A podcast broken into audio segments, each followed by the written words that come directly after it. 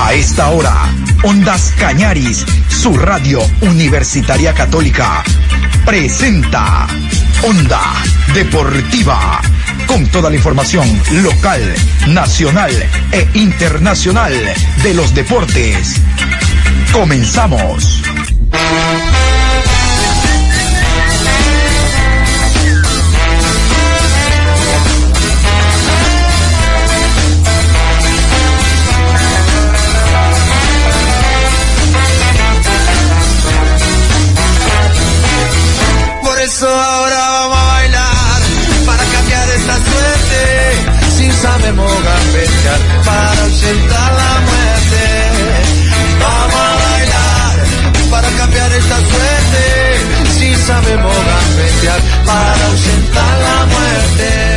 ¿Qué tal? ¿Cómo les va? Qué gusto saludarlos. Aquí estamos iniciando este nuevo día, bastante lluvioso, por cierto. Son las nueve horas, son las nueve horas con siete minutos.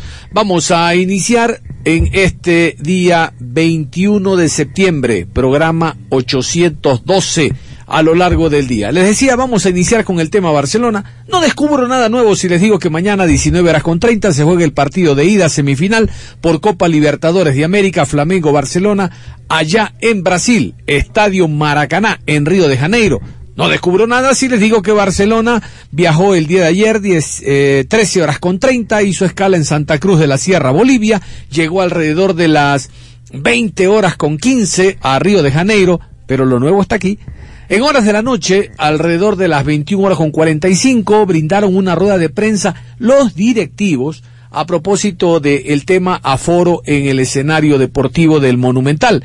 Eh, la rueda de prensa duró hasta las 23. Ahí estuvo Ondas Cañaris. Yo les voy a dar un adelanto nada más de lo que fue la rueda de prensa porque es muy instructiva en relación a la venta de boletos. Aquí un adelanto. Hola, ¿qué tal? Buenas noches, Luigi. Qué gusto saludarlo. Un abrazo a la directiva. Nuevamente Barcelona, que es el equipo de las primeras veces, ahora es el club que por primera vez admite público en su escenario deportivo. Esto también ya forma parte de la historia. La pregunta es para don Rafael Verduga, qué gusto saludarlo después de tanto tiempo. Eh, Alfarito, que es periodista, sabe que no hay pregunta tonta, sino tonto el que no pregunta, así que voy a hacer la mía. ¿En qué porcentaje usted cree, don Rafa, de que va a aumentar la masa societaria? Tomando en cuenta de que nadie quiere perderse este partido histórico. Y el socio adherente también tiene algún derecho, digo, eh, para estar en el partido. Nada más, reiterarle el éxito el próximo día miércoles porque nuevamente Barcelona es Ecuador. Un abrazo. ¿Qué tal, qué tal John? Disculpa, tuvimos ahí algún inconveniente con, con, con la computadora. ¿En qué porcentaje va a aumentar la masa de, de societaria? Yo creería, bueno, a ver, te digo, el plan de esta dirigencia es que llenemos el estadio solo con socios, ¿no? Nosotros eh, consideramos que así debería ser y este es un inicio, nosotros aspiramos a que hoy ese 30% de esos 18 mil asistentes al estadio, bueno, están los propietarios, que aspiramos que en un porcentaje importante sean socios, pero seguramente vamos a tener eh, más de 10 mil socios para este partido y si nos aprueban aforo para el siguiente partido, aspiramos que eh, eh, digamos a un, un aforo superior, nosotros aspiramos que todos sean socios definitivamente. Entonces, la idea es llegar a tener eh, 57 mil socios y que el estadio se llene completamente con socios. Son las nueve de la mañana con diez minutos. Pero todo esto, eh, reitero, mañana vamos a tener la rueda de prensa en detalle, porque mañana las programaciones estarán centradas directamente al partido Barcelona-Flamengo. El día de hoy se juega la primera semifinal, eso les cuento en la parte final, porque todo esto viene como consecuencia, y ayer ya escuchábamos al coronel Juan Zapata, presidente del Comité de Operaciones de Emergencia, que dio el aval, el visto bueno, para que ingrese público al Estadio Monumental, el 30% del aforo de ese hermoso escenario deportivo. Vamos a recordar lo que dijo el coronel Juan Zapata. El Barcelona Sporting Club ha presentado el protocolo modificado con aquellas sugerencias y recomendaciones dadas por el COE Nacional en la mesa técnica realizado en la ciudad de Guayaquil.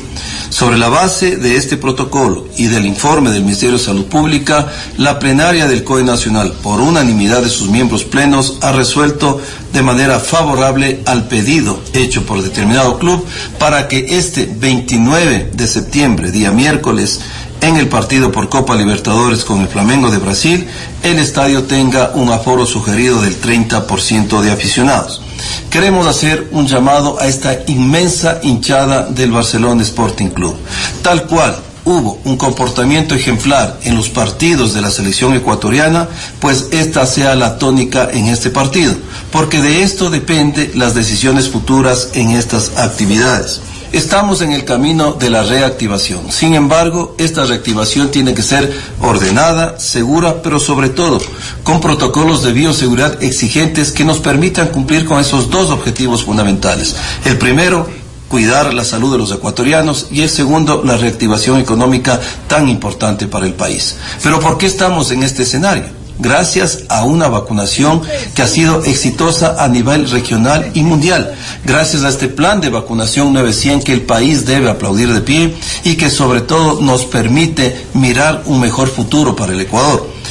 Es fundamental seguirnos cuidando. La crisis sanitaria continúa.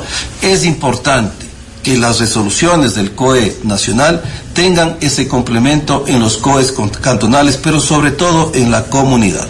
Ha ganado el fútbol, pero sobre todo queremos que gane la hinchada y el país. ¿Cómo? Con un comportamiento ejemplar. El cambio se siente. Onda Deportiva. Nos metemos en la goleada de la fecha, el partido con más goles, siete en total, dos para el equipo del Olmedo, allá en Riobamba, jugando como local, Cinco para el Muchurruna. El cuadro del Ponchito se hizo de tres puntos que le ayudan en la acumulada y está en zona de clasificación. Vamos a escuchar a Giovanni Cumbicus, el técnico ganador. A estos rivales, primero hay que ganarles. Siempre digo, hay que ganar. Después hay que golearlos, mejorar el gol diferencia. Un gol diferencia eh, enorme es un punto más. Vamos a escuchar a Giovanni Cumbicus en este duelo de choques de técnicos ecuatorianos con presencia de Ondas Cañaris. Como digo y repito, íbamos a encontrar un partido difícil, complicado, pero bueno, pudimos convertir también las situaciones de gol, eh, ganar el partido, que eso era la, ahí tenemos que seguir trabajando, que esto nos fortalezca, que esto nos ayude a, a recobrar la confianza para poder seguir avanzando en lo que es el torneo y poder seguir eh, creciendo ¿no? Eh, futbolísticamente para, para poder ser competitivos en esta parte final del, del, torneo, que eso es lo que estamos buscando. Pero en definitiva destacamos eso, la victoria, los goles que también pudimos convertir, tuvimos la ventaja de que los delanteros nuestros pudieron hacer dos goles cada uno, el caso de Jordana, el caso de Murillo, que también es importante. Jordana, la lesión que sufrió y tuvimos que, que cambiarlo, no se agrave, que eso es lo que nos preocupa bastante ahora, la verdad. Escuchamos por favor a John Lester y Drobo. Hola, gracias. Gracias, buenas tardes, profesor. Felicitarlo por la victoria, felicitarlo por la ambición, porque no basta con ganar, en partidos como estos hay que mejorar gol diferencia. Bien por usted. La pregunta, iniciando el segundo tiempo, cuéntenos el ingreso de Monagas y de Carrasco. Gracias, un abrazo. Bueno, muchas gracias, sí, esa era la misión, ganar y tratar de, de, y bueno, pudimos conseguirlo. A ver, los cambios de Monada y de Carrasco, bueno, quisimos potenciar un poco más los laterales con un poco de,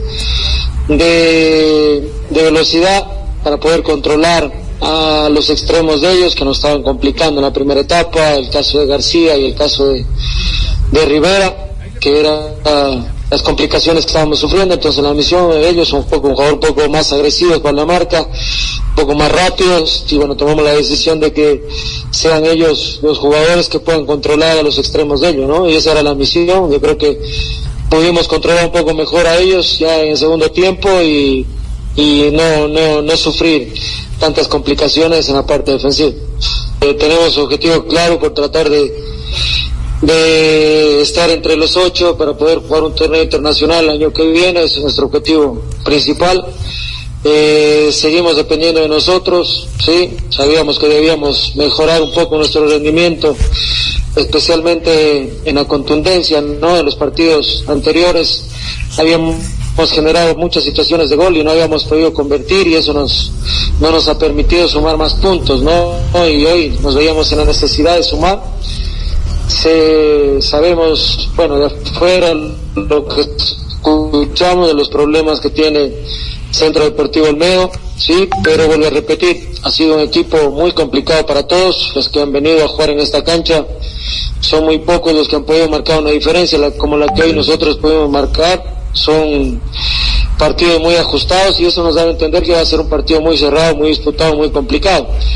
Y efectivamente así fue el primer tiempo especialmente, ¿no? En segundo tiempo pudimos encontrar rápido un gol, se abre un poco más y podemos dejarlo de una forma distinta. El objetivo nos estamos buscando ir creciendo y evolucionando para poder lograr nuestros objetivos. Luis Fernando Espinel, el técnico capitalino que dirige al cuadro riobambeño, habló después del compromiso. Increíble, lo escuché todo. El técnico dijo de que el árbitro, la Liga Pro y otras personas quieren que descienda de categoría el Olmedo.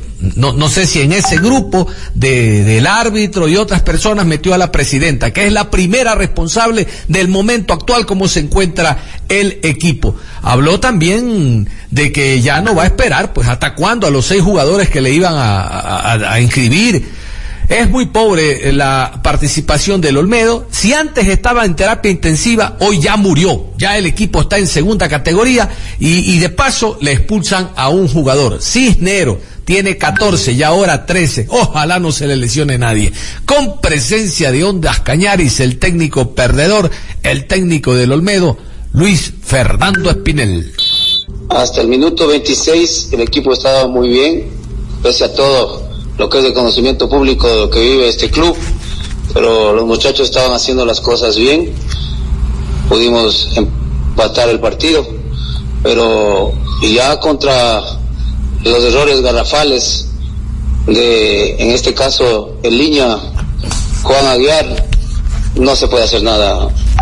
Yo no sé hasta cuándo van a capacitarles, a mejorarles a estos señores árbitros que hace un tiempo estuvieron en huelga porque no les pagan. ¿Y quién les sanciona y quién a ellos les califica para estos errores garrafales como el de ahora? Hace una semana el médico les enseñó el video y retrocedieron en la, en la, en la decisión. Eh, hace dos semanas fue lo mismo, le, enseñaron un video en celular y retrocedió en la, en la decisión. Hoy un Osaya al minuto 26 más claro que para todo el mundo y el señor no, no pitó, no alzó. Entonces, no, no quiero justificar el resultado ni todo lo que está sucediendo en el club, pero ya parece que todo el mundo a nivel de, del Ecuador quiere que el Olmedo esté en la Serie B. Por favor, escuchamos a John Lester y Drogo. Hola, profesor, buenas tardes, ¿cómo le va? No es lo mismo jugar 11 que con un hombre menos, digo como para justificar lo abultado del marcador. Eh, quiero hacerle esta consulta. Eh, estamos a la distancia nosotros, no en el día a día. ¿Por qué Quinteros en la banca? ¿Decisión técnica o tenía algún golpe? Y quiero por favor una opinión suya. En otras ruedas de prensa hemos hablado, usted estaba con la esperanza de que incorporaran seis jugadores más. Ahora de que definitivamente eso no va a pasar, ¿cuál es su opinión? Buenas tardes. Buenas tardes. Eh, el tema de Sergio un poco golpeado él y segundo decisión técnica de acuerdo a lo que queríamos contra Muchurruna.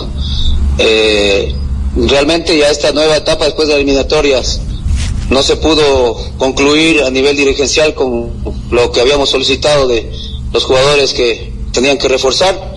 Tampoco hubo la apertura para que se pueda inscribir o habilitar muchos jugadores jóvenes que están en que están en la reserva y que están inscritos en primera es decir, ya de aquí en adelante esto es muy difícil, muy duro porque tendremos que enfrentar todos estos partidos que vienen de la manera como ahora.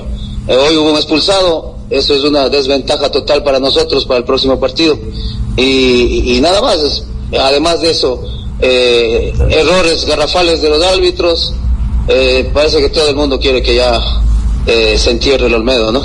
Profesor, voy a ser muy puntual en, este, en estos puntos. Eh, más que es justificarse en el tema arbitral, quiero hacer la siguiente pregunta. ¿Por qué el equipo ha dejado de tener una adecuada preparación eh, de conocimiento público, que es que el equipo solo entrena desde el miércoles al, al fin de semana que toca el partido y no concentra. Y acerca de usted, en otros medios colegas, manifestó que ya se iba a habilitar a jugadores. Y yo sorpresa que no se, no se encuentra todavía habilitados los jugadores.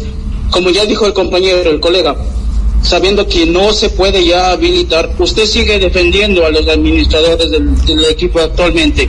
Eh, en eso quería puntualizarle, profesor, que por favor ya dejen de jugar con el, el patrimonio de la provincia y del país, como es el Centro Deportivo Olmedo. Y usted dijo en otros medios de comunicación, vamos a habilitar, y oh sorpresa, que para el próximo partido, si no me equivoco, va, a tener dos o tres jugadores en la banca. A ver, este, primero el tema de, de que entrenamos el miércoles es mentira. Todas las semanas entrenamos cinco o seis días. La semana que pasó fue por una, eh, primero el problema de los árbitros, hubo una reprogramación de parte de Liga Pro donde recién llegó el día martes de información a los clubes de la reprogramación. Nosotros tenemos partido con eh, Cuenca el día lunes, de tal manera que la semana era completa de trabajo. al llegar esa información recién martes, pues no se puede en ese rato llamar a la gente para entrenar. Número dos, eh, el tema de las habilitaciones. Yo no he dicho que vamos a habilitar jugadores y a eso se acabó después del partido con Emelec. No hay cómo. Los inconvenientes que tengan a nivel dirigencial con la Liga Pro, eso yo no lo sé pero nosotros hemos solicitado todo el tiempo de que si no son los que están estaban entrenando con nosotros jugadores de refuerzo de experiencia, sean los jóvenes. Y no se ha podido. Hoy ya se cerró todo y no se podrá habilitar ni un solo jugador más. Eh, el otro tema que usted me, me habla a mí es de, de que yo defiendo a la, a la dirigencia. Yo no defiendo a nadie. A mí me ha contratado un grupo diferencial para esto, para este reto. Y aquí estamos frenteando junto a los jugadores todos luchando ahí en la cancha como ustedes ven. No hay ningún apoyo de nada de la gente de afuera. Eh, a mí me han contratado es para este reto y, yo no soy amigo de nadie.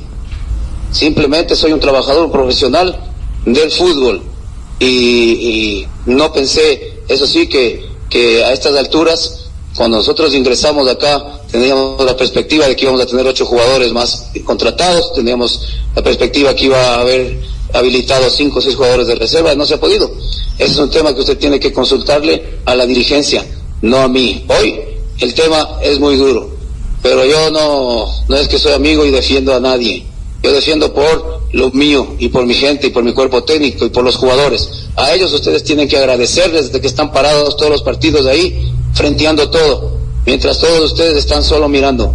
Ellos deben darles un aplauso por todo lo que hacen. Hoy hicieron un gran partido a un equipo que tiene todo, un equipo que tiene 20, 22 jugadores, que tiene 6, 5, 6, 5 cambios, que tiene un estadio, que tiene todo. Y ellos se paran ahí duro y les dan pelea. Nosotros tampoco podemos manejar los errores garrafales de señores árbitros como el de ahora. Debe pedir usted el video del segundo gol para que vea el offside de un metro. Y eso influye porque el minuto 26 estamos 1-1. Claro que influye, pues. Además de los problemas que tenemos, eh, influye eso. Pero eso no ven, no están viendo las cosas. Pero bueno, así sucedió. Luego el rival es superior, porque con 10 y con todo lo que sucede, no tener cambios, siempre van a ser superiores. Onda Deportiva. Vamos a meternos al fútbol femenino porque el día de hoy, en horas de la tarde, concretamente a las 15 horas, la selección ecuatoriana volverá a enfrentarse a la selección peruana. Digo volverá porque el fin de semana la selección del Ecuador derrotó 1 por 0 a la selección peruana. Cabe destacar que estos partidos vienen como preparación para futuros torneos de las futbolistas y por la fecha FIFA. Eh, se pueden eh, realizar compromisos con jugadoras, Ecuador también las tiene, que actúan fuera del país. Vamos a escuchar a continuación a la jugadora del partido, la jugadora Erika Gracia, ecuatoriana haciendo lo que la profe nos dice y a seguir mejorando para el día martes, seguir demostrando de, que estamos hechos y, para lo que vinimos y, para mejorar para la Copa América. ¿Qué le faltó un poquito más a Ecuador en el, en el segundo tiempo? ¿Le costó un poco más controlar los hilos del partido? ¿Cuáles fueron los motivos? Eh, sí, en el segundo tiempo se nos complicó un poquito, pero igual nosotros pudimos sostener el resultado, que era lo que queríamos, pero eh, el transcurso de estos días que faltan, vamos a seguir trabajando en lo que diga la profe para, para seguir mejorando y el día martes poder conseguir, Dios quiera, tres puntos más. ¿Dónde se marcó en cambio la diferencia para poder sostener el resultado?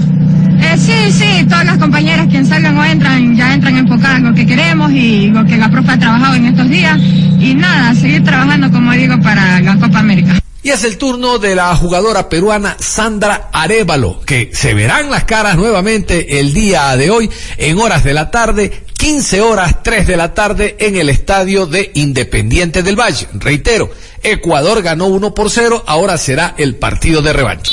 Sí, un poco triste por la derrota. Eh, hemos dado el mejor, lo mejor, hemos luchado hasta el final. Eh, al comienzo creo que un poco los nervios de repente y creo que fue un buen segundo tiempo. Estuvimos ahí, ahí. Bueno, no se nos dio el gol, pero tenemos una revancha. ¿Qué cambiar, qué, qué corregir precisamente para el partido del día martes? Sí, bueno, la precisión en los pases de repente. Eh, no tuvimos, nos costó un poco acostumbrarnos al campo, pero al comienzo, pero de ahí conforme fue pasando el partido, eh, pudimos acoplarnos, ¿no? Más allá del resultado, vimos un Perú que en el segundo tiempo fue mucho más ofensivo, que buscó más el área de Ecuador. ¿Cuáles fueron las indicaciones precisamente en el entretiempo para salir con esa actitud ya en la segunda parte? Sí, eh, bueno, tener más tranquilidad en el momento de dar el pase, eh, seguir luchando, luchando, tener la actitud y la garra hasta el último, eh, porque el, el partido no se pierde hasta que queda el último minuto, ¿no? Importante también tener estos partidos, eh, estos amistosos FIFA, ¿cómo lo miran ustedes también que vienen de un proceso y que ha sido escaso precisamente tener estos compromisos? ¿Cuánto sirve esto? Sí, es un buen paso el hecho de tener estos partidos internacionales, nos ayuda un montón para el objetivo que se nos viene, que es preparación para la Copa América también, entonces eso nos va a ayudar bastante. ¿no? Onda Deportiva.